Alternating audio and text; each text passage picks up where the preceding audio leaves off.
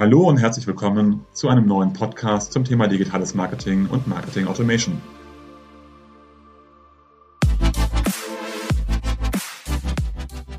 Mein Name ist Jörg Reinhardt, promovierter Physiker, dreifacher Familienvater und Gründer der Syntellic Consulting Group, einer führenden Unternehmensberatung rund um digitales Marketing und digitales Kundenmanagement.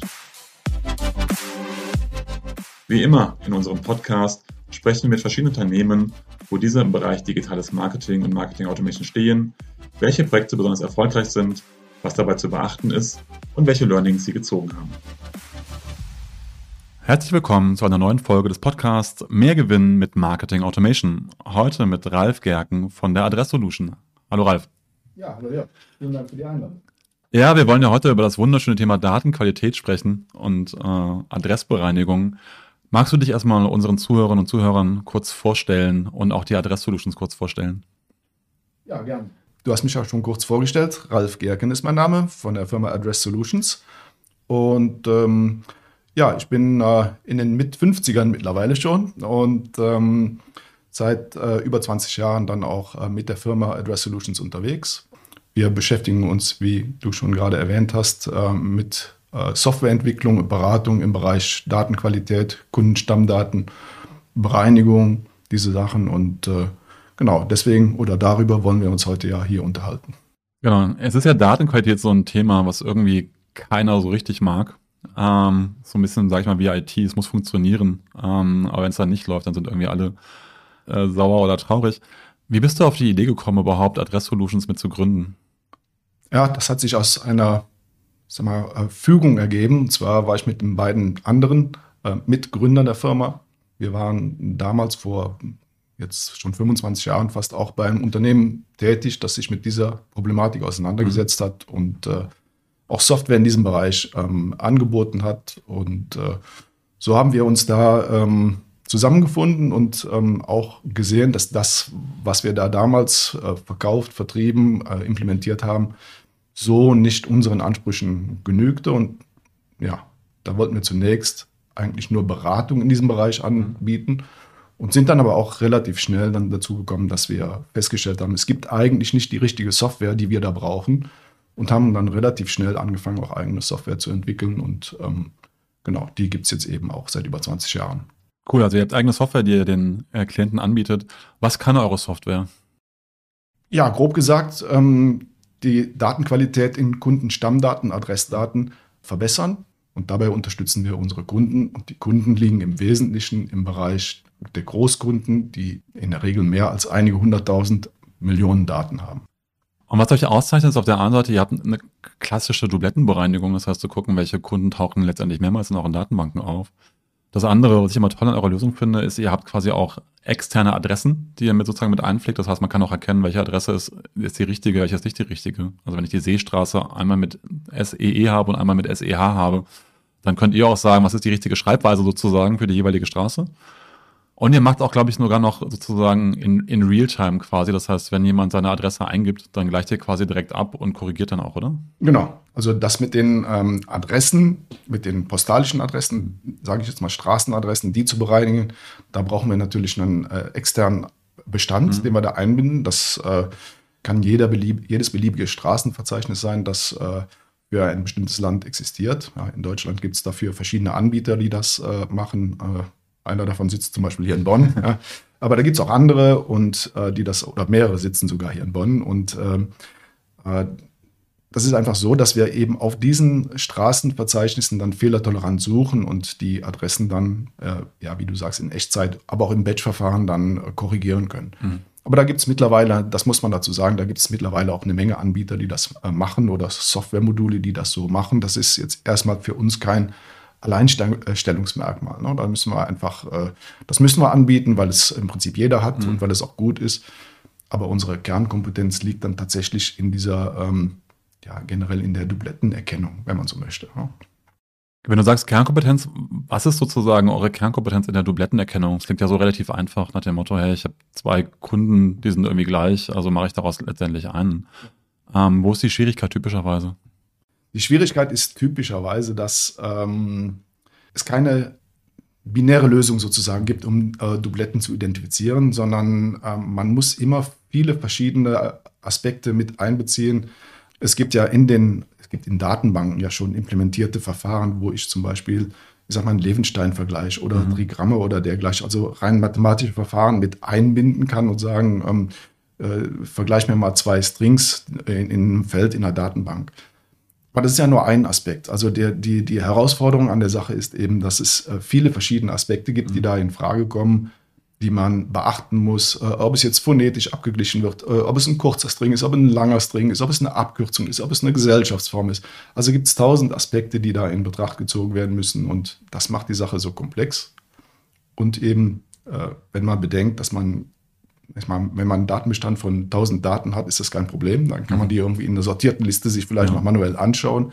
Aber wenn ich 10 Millionen Daten habe, dann ist das eben nicht mehr so möglich. Und da gibt es eben viele, viele Vergleiche, die ich möglicherweise anstellen muss, um dann ein gutes Ergebnis zu bekommen. Und das ist so eigentlich die Kernschwierigkeit, äh, ja, dass man in einer gegebenen Zeit eben auch ein äh, sehr gutes Ergeb Ergebnis dann liefern kann.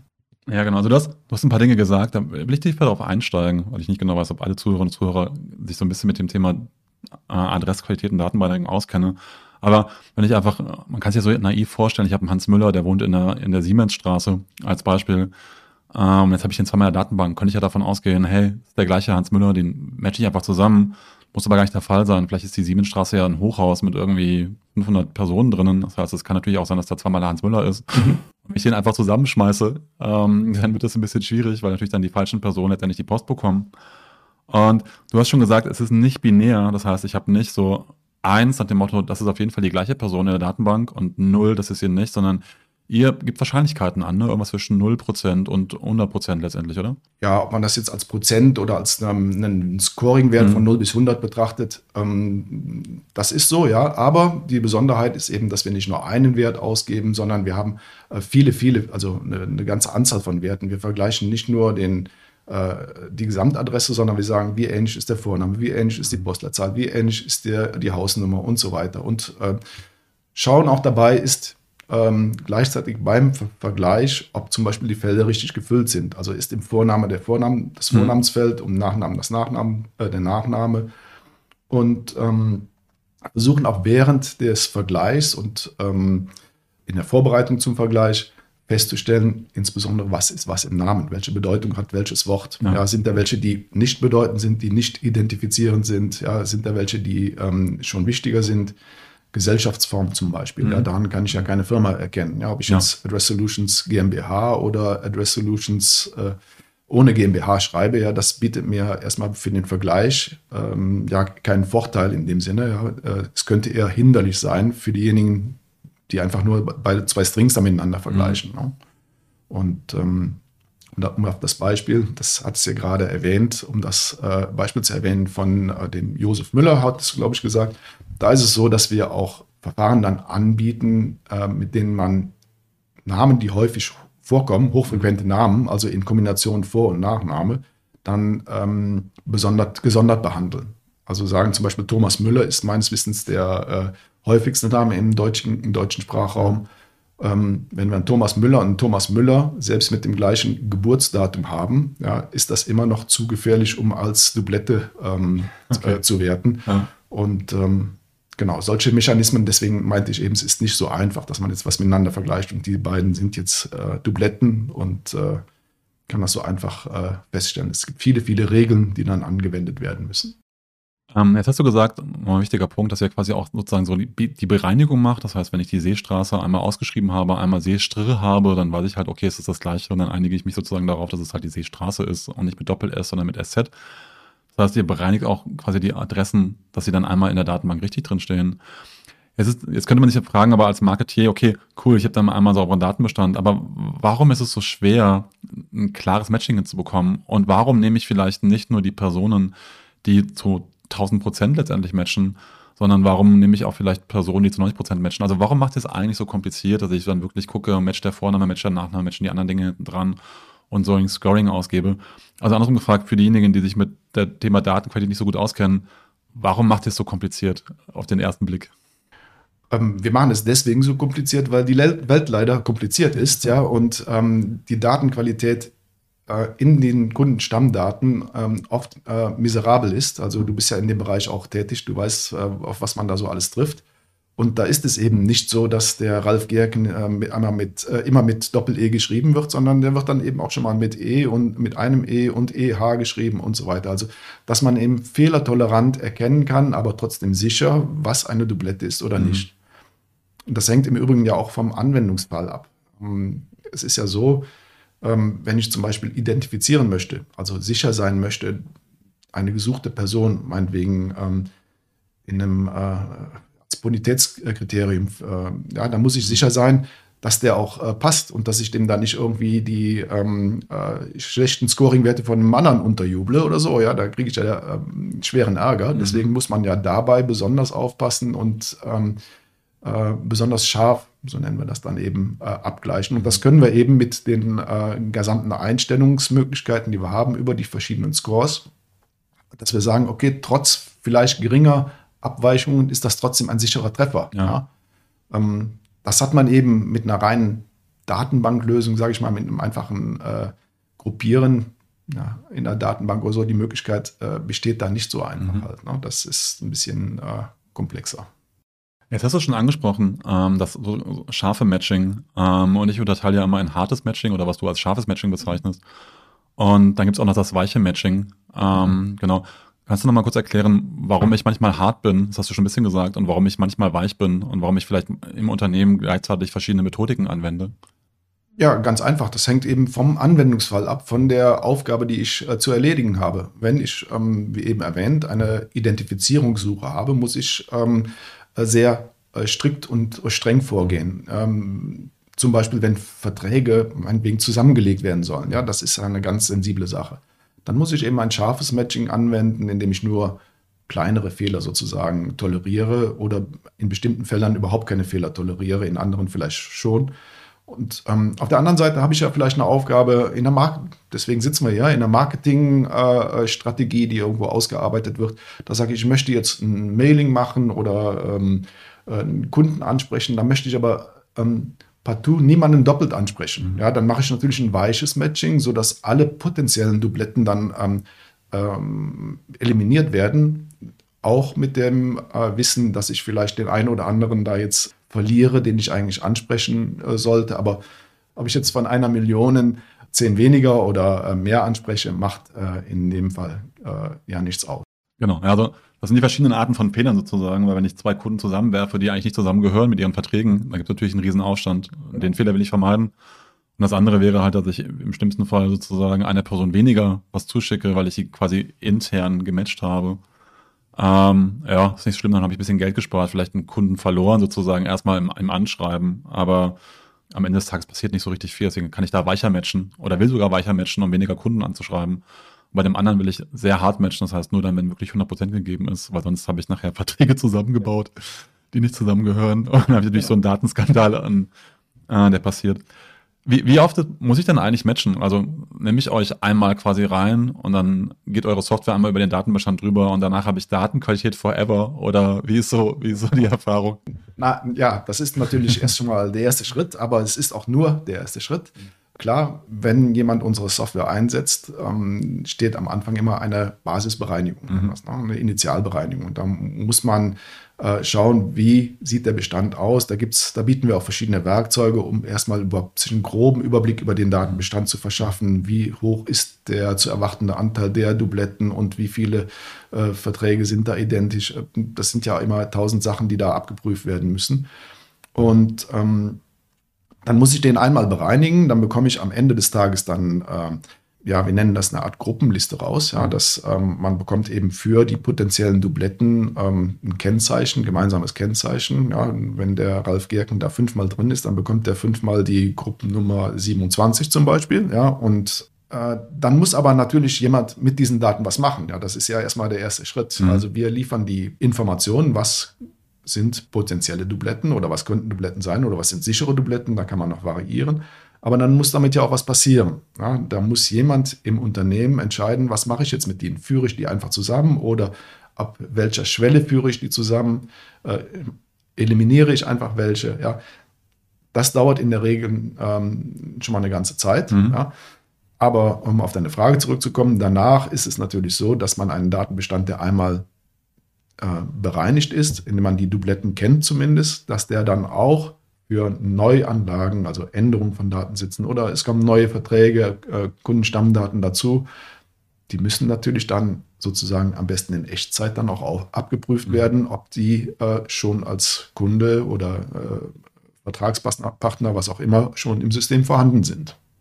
Das heißt, ihr macht einmal quasi so einen initialen Abgleich über die Gesamtdatenbasis, dann muss jemand entscheiden, wie damit quasi umgegangen wird und danach könntet ihr letztendlich in Realtime immer wieder checken, wenn neue Kunden hinzukommen, ob es den quasi schon gibt, bevor der jetzt sich dummerweise halt nochmal irgendwie doppelt anlegt, äh, auch direkt den Hinweis darauf machen, hey, das ist eigentlich der gleiche Kunde wie vorher.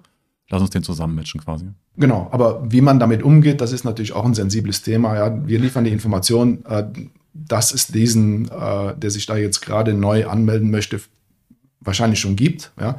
Aber ob man das jetzt an, den, an denjenigen, der da vielleicht gerade vor seinem Rechner sitzt und seine Daten eintippt, äh, zurückgibt oder wie man das zurückgibt, das ist natürlich eine sensible Sache, auch in Bezug auf Datenschutz natürlich. Ja. Sonst könnte ja jemand versuchen, da irgendjemanden einzutippen und zu gucken, ob ich äh, no, Kunde irgendwo ja. bin. Ja, ja genau. also das sind so Sachen, die, die ähm, aber dann ja vom äh, Geschäftsmodell und von der, äh, von der Art des Einsatzes dann abhängen. Ne?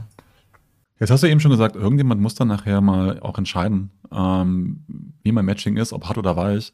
Wer ist denn typischerweise euer Auftraggeber? Also, ich frage deswegen, weil das Thema Datenqualität ist irgendwie so, keiner will sich drum kümmern, alle wollen saubere Daten haben. Das heißt, irgendjemand müsste ja mal sagen, verdammt, die Daten sind nicht in Ordnung und wir müssen jetzt mal ein Projekt mit der Address Solutions machen. Wer sind typischerweise eure Auftraggeber und wer kümmert sich dann nachher darum, dass das Matching dann auch in der hohen Qualität bleibt? Normalerweise im Unternehmen es ist mittlerweile ja schon so, dass es ähm, äh, oft benannte Personen gibt, die sich um die Datenqualität mhm. äh, kümmern sollen. Aber in der Regel, äh, um es mal auf ähm, sagen wir mal, ein größeres Umfeld zurückzubrechen, also in der Regel kommen die Anforderungen ja doch irgendwo aus dem Marketing- und Vertriebsbereich. Mhm. Also die einfach feststellen, ich ähm, habe ja schlechte Daten, ich kann meine, meine Mailings funktionieren nicht und ich schreibe hier die Leute doppelt an, die beschweren mhm. sich und so weiter. Also es kommt eher aus diesem Umfeld aber auch in der Tat dann ähm, gelegentlich aus, aus sensibleren Bereichen, wo tatsächlich Fehler passiert sind, weil man vielleicht Daten zusammengeführt hat oder nicht zusammengeführt hat, ja, weil man festgestellt hat, da passiert irgendwas, da gibt mhm. es Beschwerden oder äh, Probleme. Und da kann es auch aus den Chefetagen sozusagen kommen, dass äh, Leute sagen, also kümmert euch oder ihren Abteilungen sagen, kümmert euch mal um eure Daten, die sind äh, nicht gut und dann kommen die dann hoffentlich zu uns. Und du hast gesagt, meistens ist es Marketing und Vertrieb. Bleibt das dann typischerweise auch dann da? Oder ist es so, wenn ihr quasi reinkommt, dass dann, wie du schon sagtest, dann auch so Stabsstellen gegründet werden von Personen, die sich dann letztendlich um die Datenqualität kümmern sollen? Ja, das ist oft so, dass da Personen benannt werden, die sich dann langfristig um die Datenqualität kümmern sollen. Ähm, es ist natürlich trotzdem so, dass das gelegentlich stiefmütterlich behandelt wird. Ja, das ist klar, weil ähm, da passiert ja nicht mehr viel. Man hat dann einen Prozess installiert, der einem die Datenqualität auf ein gutes Niveau bringt, der die Straßen und die Postleitzahlen korrigiert, der die Dubletten findet und das auch im Echtzeitbetrieb. Also wenn Änderungen an der Datenbank stattfinden oder im Datenbestand stattfinden, dann wird das äh, äh, auch sofort erkannt und vielleicht irgendwo weitergeleitet zur Bearbeitung. Und das läuft dann ja irgendwann mal. Ne? Und ähm, deswegen wäre es natürlich wünschenswert, dass äh, in diesen äh, Firmen auch tatsächlich Leute langfristig benannt werden, die das auch immer mal wieder prüfen. Das geschieht leider doch zu selten noch, das muss man schon so sagen. Und das, das im Laufe der Zeit dann irgendwo, weil sich die Datenlage ändert, weil neue Daten irgendwie gekauft wurden, weil vielleicht die Strukturen geändert wurden oder neue Systeme eingesetzt wurden, dass dann auf einmal die Datenqualität wieder leidet und ähm, man sich dessen gar nicht bewusst ist halt. Wie ist denn dein Eindruck? Du hast gesagt, ihr habt vor über 20 Jahren angefangen, ähm, eigentlich auch als Beratung rund um das Thema, das Thema Daten- oder Adressqualität. Und jetzt haben wir ja seit, Gott, ist schon ein bisschen länger her, glaube ich, sieben, acht Jahren, äh, gibt es ja das Motto, Daten sind das neue Gold. Ja. und logischerweise müsste ich ja mein, mein, mein Goldnugget noch mal ein bisschen polieren und aufbereiten. Hat sich aus deiner Sicht das ganze Thema Datenqualitätsbewusstsein verändert oder ist es so, wie du es eben noch gesagt hast, dass es so dann doch immer noch so ein bisschen stiefmütterlich behandelt wird? Ich habe den Eindruck, dass es also, ähm, wie zuletzt geschildert, dass es wirklich stiefmütterlich noch behandelt wird. Ähm, es wird meistens erst dann äh, agiert, wenn Probleme auftauchen, wenn Schwierigkeiten da sind, wenn vielleicht Daten sich nicht migrieren lassen, ja, äh, oder dergleichen. Dann äh, kommt man wieder darauf zurück. Oft ist es einfach so, dass man ja, Daten aufnimmt, sammelt, ja, und dann erstmal froh ist, dass man einen großen Datenbestand hat mhm. und viele Kundendaten hat. Und oft wird das auch daran gemessen, wie viele Kunden und wie viele Interessenten, wie viele Leads habe ich, ja, wie es dahinter aussieht.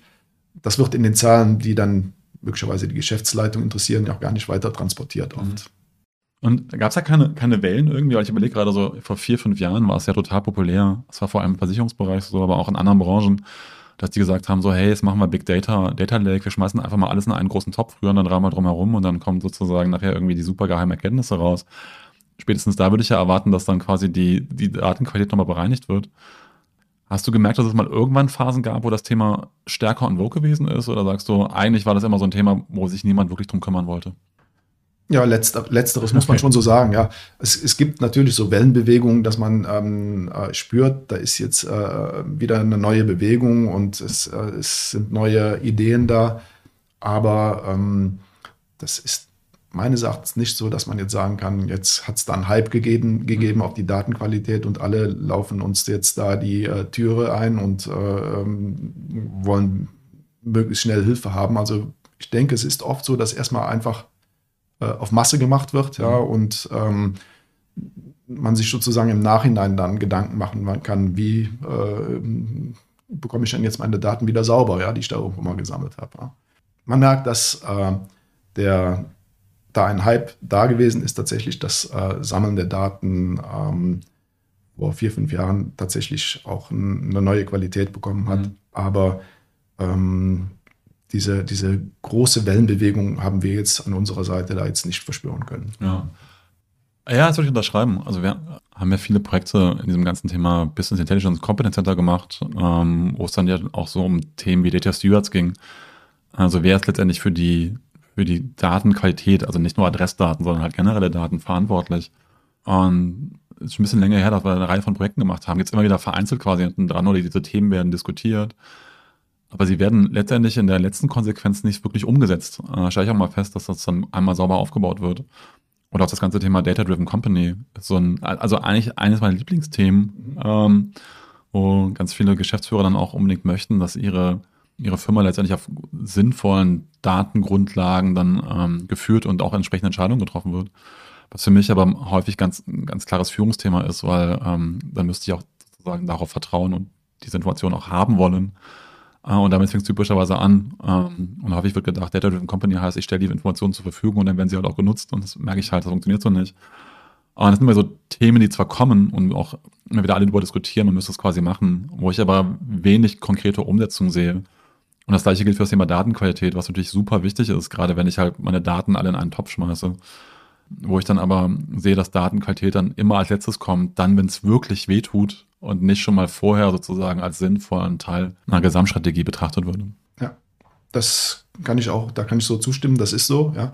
Ähm, du hast ja eben dieses Szenario schon mal aufgestellt, wie, wie ist das, wenn äh, ähm, eure Software einsetzt?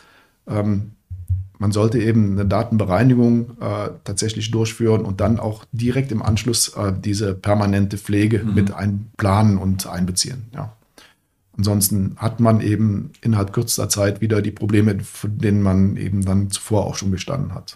Ja, ist ja also ich finde es ganz, ein ganz wichtiger Punkt, ne? Also das einfach konsequent zu pflegen, weil was im CRM-Bereich kennst du ja selber äh, super und Vogue ist, ist diese, dieses Thema 360 Grad Kundensicht. Mhm. Ähm, und dazu habe ich natürlich auf der einen Seite die Aufgabe, erstmal möglichst viele sinnvolle Datentöpfe anzuzapfen. Und ich sage bewusst möglichst viele, weil äh, meine Klienten häufig immer alle haben wollen. Ich sage immer, also das ist natürlich ein Riesenaufwand, das zu tun. Und ähm, einige Datentöpfe bringen mir nicht so viel, außer dass es halt viele Kosten produziert, also möglichst die sinnvollen ähm, zusammenzubringen. Und gleichzeitig, wenn ich aber halt eine 63 Grad Kundensicht haben möchte, dann muss ich halt wissen, wer ist denn mein Kunde eigentlich? Und dann muss ich halt auf diese postalische Adressebene gehen und auch gucken, ob ich den Kunden nicht irgendwie zweimal im System habe, um dann auch die relevanten Informationen mhm. wirklich zusammenzubringen. Sonst habe ich halt eine 2x180 Grad Kundensicht ja. ähm, und es fehlt mir nachher. Deswegen ist das für mich immer ein relevanter Bestandteil der, der gesamten CRM-Strategie. Ja, ja, das stimmt. Ähm, also es ist halt so, dass ähm, vielleicht ein kleiner Exkurs äh, in, in, in Richtung äh, Technik dann auch, dass ähm, ja heutzutage die äh, Art und Weise der Implementierung von solchen Funktionalitäten, so wie wir die auch bieten, mhm. ähm, auf einer ähm, auf ein ganz anderes, äh, auf einem ganz anderen Level irgendwo angekommen ist. Ja, dass äh, man hat eine viel höhere Abstraktionsebene, mhm. dass man äh, man hat Entwickler, die sagen, okay, ich habe jetzt hier einen, einen REST oder einen SOAP-Dienst und da möchte ich, da möchte ich meine Daten reingeben ja. und da möchte ich mein Ergebnis äh, zurückkommen. Und äh, was sich dann äh, mal, äh, behind the scenes dann abspielt, das äh, interessiert die nicht. Und äh, ob das jetzt taktisch klug oder äh, richtig und sinnvoll ist, spielt dann oft keine Rolle halt. Ja. ja. Und ähm, auch da muss man eben dafür sorgen, dass die Daten oder die, die Funktionalitäten, die man zur Verfügung gestellt bekommt, dann auch vernünftig genutzt werden. Das ist auch ein ganz großes Thema. Selbst wenn man es jetzt plant und sagt, ich, ich habe jetzt vor, meine Daten auf einem guten hohen Qualitätsniveau zu halten, dann muss man schauen, wie man das macht und, und was man macht. Halt, ne? ja. ja, das ist auch ein guter Punkt äh, mit den Schnittstellen. Ich weiß ja, als ich angefangen habe, ist ja auch schon ein bisschen länger her, da dachte ich auch, das wäre so, hey, hier sind meine eine Million Datensätze, äh, die gebe ich mal kurzerhand raus in eure Waschmaschine rein. Mhm. Ihr schleudert die dann einmal durch quasi und dann gibt ihr mir die 900.000 korrekten Adressen quasi zurück, um was gematcht worden ist. Und so einfach ist es ja nicht. Du hast schon gesagt, wir haben hartes und weiches Matching. Das heißt, es, es müssen Entscheidungen getroffen werden, wer zusammengebracht wird. Und dann muss das ja auch noch innerhalb der Datenbank des Kunden jeweils auch passieren, sozusagen, dass er dann auch in der Lage ist, ähm, das wieder zurückzuspielen und diese zusammenzubekommen. Und da macht ihr auch die Gesamtberatung auch, ne? Sondern nicht nur einfach mal einmal durchwaschen und hier ist äh, Datensatz, sondern sozusagen, wie ähm, baue ich es ein, wie sind die Prozesse, wie sorge ich dafür, dass es einfach auch konsequent durchläuft. Genau. Also ich spreche da sozusagen aus Erfahrung auch im, äh, aus dem eigenen Kundenstamm sozusagen, die ähm, ähm, auch unsere Software, wo auch unsere Software eingesetzt wird, wo es auch äh, richtig implementiert wird. Ähm, aber dann äh, geht man dann eben teilweise genauso vor, wie du das gerade geschildert hast. Man sagt, okay, ich fange jetzt bei Null an und gebe jetzt dann nach und nach Daten ein und man wundert sich, dass das äh, so, wie es vielleicht mal eingestellt war, jetzt am Anfang dann mit äh, 100.000 oder eine Million Daten nicht mehr so ohne weiteres mhm. und so reibungslos funktioniert, weil der Aufwand wird ja immer größer. Wenn ich äh, einen, einen, Datensatz äh, suche, dann äh, macht es natürlich einen Unterschied, suche ich in 1000 Daten oder suche ich in, in einer Million Daten. Und ähm, das äh, ähm, muss man alles bedenken, wenn man so ein Projekt dann aufsetzt. Ja. Ähm, wenn wir von Projekten sprechen, ich bin ja immer wieder erstaunt und begeistert, wie schnell es eigentlich geht. vielleicht sollten wir das nochmal den Zuhörern und Zuhörern mitgeben. Wie lange dauert es denn typischerweise von, ähm, vom Erstgespräch bis zur initialen Bereinigung äh, mit euch gemeinsam? Also im Schnitt ungefähr. Das ist jetzt äh, schwer zu sagen, aber es ist so, dass ähm, wir, wenn uns die Daten auf eine ähm, äh, einfache Weise zur Verfügung gestellt werden. Ich sage mal jetzt zum Beispiel als Flat-File oder äh, eine Datenbank, in der wir, ähm, äh, auf die wir zugreifen können. Aber ich sage mal idealerweise ein, ein, ein einfachen ein, ein Flat-File, wo einfach äh, pro Datensatz eine Zeile irgendwo hinterlegt ist. Dann äh, können wir da relativ schnell loslegen und haben dann auch äh, ja, innerhalb von Stunden sozusagen zumindest oder vielleicht sogar Minuten, wenn es jetzt 100.000 Daten sind, hat man da innerhalb von einer Stunde. Wenn es jetzt vielleicht 10 Millionen Daten sind, dann braucht man ein bisschen länger. Aber innerhalb eines Tages hat man auf jeden Fall eine Information, wie sieht es denn überhaupt mit meinen Daten aus? Wie mhm. oft sind da postalisch äh, Probleme drin? Wie ähm, viele Dubletten, wie groß mein Dublettenanteil und so weiter? Also das, das bekommt man schon innerhalb eines Tages. Ja? Dass der dann bereinigt wird, da sind wir ja wieder an der Stelle, an der wir eben schon mal waren. Das gesagt, wir liefern eine Information, was ist denn jetzt eine Dublette und äh, wo sind Straßen und äh, Postleitzahlen zu bereinigen. Ähm, aber das muss ja letztlich auch ähm, ja, durchgeführt werden. Ne? Es ist ja oft so, dass die Daten gar nicht recht, rein rechtlich gar nicht so einfach, äh, selbst wenn die noch so falsch sind, ja, gar mhm. nicht äh, von irgendjemandem einfach so bereinigt werden das dürfen. Stimmt, ja. Da musst du den Kunden anschreiben und fragen, hier, ich habe hier festgestellt, du hast da Vor- und Nachname vertauscht, stimmt mhm. das, darf ich das ändern? Ja, und erst dann darf man das ja machen. Also das ist der äh, zeitaufwendige Teil an der ganzen Sache. Halt, ne? Aber hier würdet ihr die Beratung normalerweise auch mitmachen, sozusagen, ne? zu sagen, hey, wir machen nicht die Datenbereinigung von euch, sondern wir integrieren unsere Software in eure Systeme ähm, und dann besprechen mit euch sozusagen, wie die nächsten Schritte sind und wie ihr dann nachher auch wirklich saubere Daten auch in Absprache mit, den, mit dem Endkunden nachher bekommt, oder? Genau, ja. Das, das machen wir. Wie gesagt, wir nehmen, übernehmen natürlich nicht die Kommunikation mit den Kunden, klar, ja. ja. aber äh, die Beratung, wie man da hinkommt und was man unternehmen muss, das auf jeden Fall, ja. Ich, ich, behaupte mal aus der Erfahrung mit euren Projekten, dass man so in vier bis sechs Wochen eigentlich was Sauberes auf die Beine gestellt bekommt, oder? Was sagst du? Also von unserer Seite auf jeden Fall. Ja, ja das, ähm, das kann ich nur so beantworten. Also äh, wie lange die, wie lange die Entscheidungswege sind äh, tatsächlich bei in diesem Projekt, ja, ähm, um da was zu bereinigen. Von unserer Seite erst kann das sogar schneller gehen. Halt, ja. ja. Das äh, ist nicht das Thema. Das Thema ist, wie man mit den Ergebnissen umgeht, halt, ne? ja. was die Zeit dann in Anspruch nimmt. Ich, ich sage das deswegen nochmal, weil ich weiß nicht, wie es dir geht und mich interessiert da natürlich deine Meinung. Ich persönlich bekomme ja bei vielen ähm, Klienten so die, ein bisschen so die Krise, weil die halt dann feststellen, sie haben so ein Datenqualitätsthema und dann sagen die, ja, wir machen jetzt ein Datenqualitätsprojekt. Und dann sage ich immer, okay, okay, wie macht ihr das denn jetzt? Und dann sagen sie, ja, wir setzen jetzt mal so zwei Entwickler dahin. Und dann basteln wir so in, im nächsten halben Jahr, basteln wir uns dann mal so eine Datenbereinigungssoftware selber. Dann nehme ich so ein bisschen Soundex-Algorithmen, hast du nicht gesehen. Ja. Und dann sage ich mal so, äh, warum nehmt ihr nicht eine Software von außen? Die ist so in vier bis sechs Wochen integriert. Die hat sogar die Fremdadressen mit drinnen quasi hinten dran. Nee, nee, das machen wir schon selber. Wir wollen das ja sozusagen für uns adäquat quasi haben. Mhm. Und das stelle ich ganz häufig fest, dass das so ein Thema ist, was der Kunde irgendwie auch mal ganz gerne selber baut. Kennst du das oder? Ähm? Das, das kann ich so bestätigen. Also das ähm, ist natürlich eine schöne Sache, eine schöne Aufgabenstellung, an der man auch als, sag ich mal, äh, Programmierer, Entwickler, Informatiker Spaß dran hat. Ja. Und insofern äh, kann ich mir durchaus vorstellen, dass das so gewünscht ist. Ja. Ähm, aber es ist äh, definitiv immer, also ob man jetzt sich da für uns entscheidet oder für wen auch immer, immer äh, sehr viel einfacher und besser, wenn man sich für ein fertiges Produkt entscheidet. Denn die Leute, die so eine Software dann äh, bereitstellen, die haben sich ja auch äh, Gedanken gemacht und äh, an der Software gefeilt und das bekommt man nicht innerhalb von drei Wochen oder so ähm, auf, auf äh, ähnlich gute Weise hin. Das ist äh, einfach nicht möglich. Ne? Ja, ich kann das nur bestätigen und ich will da echt nochmal Werbung für Standardsoftware machen. Ja.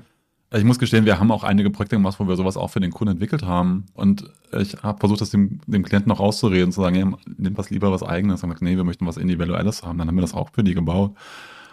Aber ich bin ja jemand, der ist total von Effizienz getrieben. Ich möchte sozusagen schnellstmöglich die besten Ergebnisse erreichen. Ja. Und gerade in dem Fall ist Standardsoftware so sinnvoll, weil wie gesagt, man ist es relativ schnell drinnen. Da ist Erfahrung aus Jahrzehnten an Adressbereinigung mit drinnen. Und es ist ja auch, also günstig, finde ich, im Vergleich zu anderer Standardsoftware, die man irgendwie einführen kann. Und vor allem zu Eigenentwicklungskosten ist ja unfassbar, wie teuer wie das dann ist, wenn man da zwei Entwickler dran sitzt, sitzen hat. Ja, ähm, das ist ein, eigentlich ein guter Einwand, auch ähm, dieser Aspekt, den du gerade äh, äh, genannt hast, dass man ähm, ja lieber eigene Software entwickeln möchte. Ja, das kann man durchaus verstehen, weil jeder denkt, ja, ähm, ich habe ja hier eine ganz spezielle äh, Situation mhm. und ähm, meine Daten sind eben äh, ganz besonders und müssen ganz besonders behandelt werden. Das kann keine äh, Standardsoftware liefern. Das kann durchaus sein, ja, dass das mit anderen Produkten nicht möglich ist. Aber gerade an der Stelle muss ich natürlich ein bisschen für unser Produkt dann auch werben, weil wir ja einfach so viele Möglichkeiten haben, etwas einzustellen und ähm, Entscheidungen zu treffen, wann zum Beispiel, um beim Thema Dublette zu bleiben, wann eine Dublette eine Dublette ist. Mhm. Es ist nicht so, dass man jetzt irgendwo die Daten in eine Blackbox bei uns kippt und ist auf Gedeih und Verderb da jetzt ähm, darauf angewiesen, dass das Ergebnis gut ist, was da zurückkommt, sondern man hat ja maximale Möglichkeiten, das zu administrieren und zu justieren und auf seine eigenen Bedürfnisse ähm, zuzuschneiden. Ne? Und ähm, Vielleicht wissen das viele einfach nicht. Ja? Ja. Die denken einfach, die Daten kippe ich irgendwo rein und kriege was zurück, aber vielleicht passt das gar nicht für mich. Ja? Und ähm, da kann ich nur sagen, da gibt es eben die entsprechenden Einstellungsmöglichkeiten, die es sozusagen äh, ja überhaupt an keinen Wünschen äh, offen lässt. Und ähm, wenn das so sein sollte, das ähm, ist eben ja auch eine von unseren Stärken. Ich wollte eigentlich nicht so viel Werbung machen, aber ähm, eine von unseren Stärken, dass wir wenn wir eine Standard oder wenn unsere Standardlösung nicht ähm, ausreicht, ja, dann ist man bei uns natürlich an der richtigen Stelle, gemeinsam ein Konzept zu entwerfen und äh, eine maßgeschneiderte Lösung dann auch noch mit zu implementieren. Ja, genau. Also ich, ich kann es auch verstehen. Ich habe, ähm, also auch schon wieder was länger her. Früher habe ich ähm, eigene Webseiten gehabt mit MySQL-Datenbanken und auch viele Kundenadressen drin gehabt. Dann habe ich angefangen, selber meine Dublettenbereinigungen zu schreiben. Mhm man denkt immer, das ist so einfach. Äh, gibt ja ein paar Algorithmen, die man verwenden kann irgendwie hinten dran. Aber faktisch, gerade bei den Großunternehmen, die du angesprochen hast, ist es eben genau nicht so einfach, weil es so viele Abgleichmöglichkeiten gibt. Und deswegen bin ich da ein großer Freund von Standardsoftware, ähm, die zu verwenden, um schnellstmöglich eben mit sauberen Daten zu arbeiten. Und auch immer wieder von eurer Erfahrung einfach zu profitieren. Deswegen zur Erfahrung auch nochmal, hat sich denn das Thema oder was hat sich innerhalb des Themas die letzten 20 Jahre verändert? Sagt ihr, ihr macht das genauso noch wie vor 20 Jahren? Oder gab es da auch nochmal innerhalb eurer Software verschiedene Entwicklungszyklen oder verschiedene Dinge, die nochmal dazugekommen sind? Ja, natürlich. Also innerhalb der 20 Jahre, das ist jetzt äh, nicht mehr die Software, die wir vor 20 Jahren entwickelt haben. Die ist ja ständig weiterentwickelt worden und auch ähm, in, ich nenne es jetzt mal, verschiedenen Evolutionsstufen sich da auch äh, weiterentwickelt hat. Äh, aber im, im äh, Kern ist es natürlich die gleiche Aufgabe geblieben, ja, auch wenn wir jetzt äh, um diese äh, Basisprodukte herum natürlich die ein oder andere Applikation auch mit einer kleinen grafischen Oberfläche dann äh, entwickelt haben. Aber im Kern ist es natürlich schon die gleiche Funktionalität, auch wenn sich die ähm, äh, Software an sich dann natürlich im Laufe der Zeit deutlich äh, ähm, geändert hat und erweitert wurde. Ja, das ist natürlich ist ja auch klar, insbesondere in den ersten Jahren war es natürlich so, dass ähm, mit jedem neuen Kunden wir, je, wir neue Erfahrungen sammeln durften. Ja? Der eine hatte dann auf einmal ähm, äh, Daten aus äh, äh, Japan mit drin zum Beispiel. Ja, da musste man mit diesen äh, ähm, ja, Kanji-Zeichen äh, umgehen ja, und ja. arbeiten und der andere hatte dann osteuropäischen Datenstamm, da musste man äh, mit den kyrillischen äh, Zeichensätzen umgehen können und so weiter. Das sind alles Herausforderungen gewesen, die wir natürlich im Laufe der Jahre da mit in unsere Software ähm, aufnehmen konnten. Was sind denn so die, so die Trends? Ähm, gibt es sowas aktuell? Also wohin, wohin geht die Reise auch bei euch? Also sagst du, es gibt neue Funktionalitäten, die ihr einbauen wollt. Also wie, so, wie sieht so ein bisschen so die Zukunft aus eurer Sicht von RS Solutions und eurer Lösung aus? Ja, wir hatten es eben schon kurz angerissen, dass ähm, sich die äh, Art und Weise der äh, Implementierungen äh, deutlich ändert mhm. hin zu serviceorientierten ähm, Schnittstellen. Ja, was war früher vielleicht irgendwo als äh, Funktion innerhalb einer Datenbank, ich sage jetzt mal Oracle, ich will jetzt nicht zu technisch mhm. werden, bereitgestellt haben. Ja, das äh, geht jetzt immer weiter weg von, von diesen Sachen. Die gibt es zwar auch noch, aber es, es, entwickelt sich eben stark zu diesen serviceorientierten Diensten, die da an, äh, angenommen werden. Also über äh, neuerdings vor ein paar Jahren war es dann eben Soap oder so, was dann äh, bevorzugt wurde. Und ähm, da ist es eben so, dass diese Technik natürlich auch viele neue Aspekte für uns äh, mit reinbringt, was ähm, zum Beispiel die Skalierung der äh, Anwendungen angeht, dass man eben überlegt, wie ähm, stelle ich jetzt einen Dienst zur Verfügung. Also wir haben natürlich solche Dienste, die wir da zur Verfügung stellen und ähm, wie kann man die zur Verfügung stellen, dass sie im, im Docker-Kubernetes-Umfeld dann auch ähm, äh, optimal funktionieren und dass die äh, gut skalieren, ja, dass eben die Leute sich immer weniger Gedanken darüber machen müssen, was passiert dahinter. Ja, ich habe einen Dienst und äh, den stelle ich irgendwie zur Verfügung und wenn äh, ein Server eben ähm, ja, aus dem letzten Loch pfeift, dann muss ich eben einen zweiten nachstarten. Also jetzt diese, diese ganze ähm, dynamische ähm, Skalierung, die diese neue Technik eben mit sich bringt. Und ähm, das ist schon auch äh, schon wieder spannend, muss man sagen, ja, weil sich da jetzt im Moment einiges tut. Und da sehe ich im Moment den Trend der Zeit, dass eben alles in diese Richtung geht. Äh, Docker, äh, Kubernetes, skalierende Systeme. Und ähm, das ist äh, aus meiner Sicht das, was in den nächsten zwei, drei Jahren da auf uns äh, an Anforderungen auch zukommt und wo wir auch sicherlich neue Sachen äh, erleben können und dürfen, ja. Heißt so ein bisschen, dass das Thema, wie Daten bereinigt werden, eigentlich gleich bleibt quasi die Funktionalitäten, aber vor allem die Schnittstellen sozusagen an die Systeme Richtung Cloud und Co. einfacher werden als Software as a Service, oder? Kann ich ja, das so verstehen? Genau, das kann man so sagen, ja, richtig, genau. Ja. Spielt ähm, künstliche Intelligenz bei euch eine Rolle in dem Themengebiet oder sagst du so, hey, nee, das ist ja eher Standardprozess, also von daher alles, alles easy? Ja, ich, äh, auf dieses Thema reagiere ich ein bisschen sensibel, okay. weil es einfach so gehypt ist, dass einfach, äh, es wird ja heute alles als KI bezeichnet, ja. was äh, nicht bei drei in der Ecke ist halt, ja. ja. Und ähm, ich behaupte immer, wir haben schon vor 25 Jahren äh, mit KI-Mitteln äh, gearbeitet, ja. ja. weil wir ähm, bei der Identifikation, ähm, also beim Abgleich, schon darauf achten, mit einer hinterlegten Wissensdatenbank, was ist der Vorname, was ist der Nachname. Wir analysieren das ja zuerst. Wir pflücken den Namen ja auseinander, gucken, welche Bestandteile sind da drin und was hat jetzt tatsächlich, ähm, äh, welche Bedeutungen stecken dahinter. Also eine Art künstliche Intelligenz schon, weil wir mit einer Wissensdatenbank dahinter arbeiten und das schon seit 20 Jahren, die äh, ich müsste jetzt nochmal überlegen, ich denke, es sind zwei, zum Beispiel zwei Millionen äh, Nachnamen enthält, die 200.000, also verschiedene Vornamen und verschiedene Nachnamen enthält, die Wissen enthält über ähm, äh, Firmenbezeichnungen, über Gesellschaftsformen und so weiter. Und das eben beim Vergleich und bei der Analyse auch benutzt. Ja. Und ähm, wenn mich jemand fragt, macht ihr KI, kann ich sagen, ja, machen wir seit 25 Jahren. Ja, sehr gut. Ja, ich, ich muss lachen, weil ich weiß noch, es ist nicht so lange her. Da haben wir ein Marketing-Optimierungsprojekt gemacht äh, bei einem Großkonzern. Und dann meinte der, der Auftraggeber so, ja, ich freue mich, dass wir hier ein KI-Projekt machen. Und ich so, nee, es ist kein KI-Projekt, es ist Marketing-Optimierung. Den Algorithmus gibt es schon sehr lange. Und er so, nee, es ist ein KI-Projekt. Und ich so, ja, ich will nicht den Traum nehmen. Und er so, wenn Sie einen Auftrag haben wollen, ist es ab jetzt ein KI-Projekt, weil ich muss das dem Vorstand melden. Und ich so, ja, ja, wir machen KI schon seit zehn Jahren, genau. Und so ist das halt manchmal, ne, dass dann einfach ähm, umgelabelt wird. Und am Ende des Tages ist es ja auch nicht ganz falsch. Ja. Nein, nein, nein, nein, aber nur das zum Thema KI. Also wenn mich jemand fragt, sage ich, das machen wir schon immer so. Ja. ja. Ähm, wobei ich überhaupt nicht in Abrede stellen möcht, möchte, dass mit den modernen KI-Werkzeugen, was man da heutzutage so sieht und, und, und liest und hört und auch selbst ja irgendwie testen kann, das ist schon Wahnsinn, was da entwickelt ja. wird. Ja, also ich denke an, an diese Chat-GPT-Geschichte und so weiter. Das ist schon toll eigentlich. Das macht schon Spaß, da ähm, sich mit auseinanderzusetzen. Ja, ja, also das ist nochmal ein ganz eigener Podcast für sich. Also das ist aber die erste Anwendung, wo ich sage mit KI, die mich wirklich krass geflasht hat. Und äh, ja, eher ein spannendes Thema. Und gleichzeitig glaube ich nicht, dass KI jetzt nochmal deutlich mehr rausholen könnte aus Adressqualitätsbereinigungen, als das Euro-Software oder halt generell Standardsoftware ja, schon kann. Also wir haben auch immer, um das jetzt äh, in diesem Themenbereich noch mit einzuflechten, wir haben auch immer überlegt, welche Möglichkeiten haben wir denn ähm, aus den Ergebnissen, die wir äh, gewinnen, wenn jemand sagt, das ist jetzt ein gültiger Match, ja oder nein, diese Informationen wieder zurückfließen zu lassen in unsere Entscheidungsmodelle und sozusagen da auch das äh, mhm. System selbst lernen zu machen. Ja. ja. Das ist noch eine Sache, die mir immer noch irgendwo im Hinterkopf schwebt, wo ich sage, da müssten wir irgendwie noch mal ran, dass, äh, um die Ergebnisse da verbessern zu können.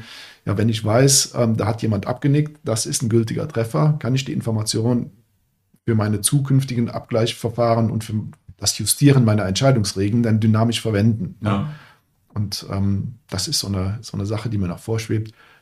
Hat aber auch wieder, wie immer, ähm, die Gefahr oder birgt die Gefahr, dass dann irgendwas äh, entschieden wird, wo nachher jemand sagt, ja, das sind aber ja nicht die Entscheidungsregeln, die wir genommen haben, das haben wir nicht so abgestimmt und abgen äh, abgenickt, ja, und da werden dann irgendwie Treffer identifiziert, ähm, ja, die nicht dem entsprechen, was man vorher, worauf man sich verständigt hat halt. Und das eben auch so eine schwierige Sache in diesem Umfeld. Würde ich auch erwarten. Ich meine, ich mache ja seit über 20 Jahren das Thema Datenanalyse, Smart Data, natürlich mit statistischen Wahrscheinlichkeiten. Und das Schöne bei euch ist ja, dass die Menge an Attributen, die ihr in euer Modell mit einbezieht, ja begrenzt groß ist, sagen wir es mal so. Also es, ähm, und deswegen glaube ich auch, dass gewisse Einzelfälle äh, durchaus eine Entscheidung herbeiführen könnten, pro oder contra quasi dann ähm, sozusagen der Güte dass ich dann auch wirklich für sinnvoller halte, nochmal den Einzelfall selber zu entscheiden und dass der Kunde die Regeln auch festhält, bevor ich die dann einfach sozusagen über ein System äh, ermitteln lasse. Ja. Ja. Super, damit, damit sind wir am Ende, damit wir auch zeitlich noch im Rahmen bleiben. Was sind so, das frage ich ja immer äh, meine Teilnehmerinnen und Teilnehmer, so die letzten Worte die den Zuhörern zum Thema Datenqualität oder auch Entwicklung in dem Bereich mitgeben möchtest? Ja, die äh, letzten Worte hört sich jetzt ein bisschen an wie in der Kirche. Ähm, nein, also ich kann nur allen Leuten tatsächlich raten, allen, äh, die Kundenstammdaten haben, das fängt schon bei äh, einigen tausend Kundenstammdaten an, sorgt dafür, dass ihr die Datenqualität von Beginn an auf ein äh, gutes Niveau hebt. Es reicht oft schon der erste Schritt, dass man äh, die von dir erwähnte postalische Bereinigung macht. Das ist ganz einfach, ja, und es birgt keine großen Risiken und hilft aber schon eine Menge, ja. Und wenn es dann anspruchsvoller wird und ähm, äh, bessere Ergebnisse äh, nötig sind und genauere Ergebnisse nötig sind, dann kommt bitte zu uns. Damit sage ich vielen Dank, Ralf. Es war ein sehr spannender und kurzweiliger Podcast. Ja, vielen Dank, dass ich hier war und oder hier sein durfte. Und wir hören und sehen uns. Auf bald. Danke dir.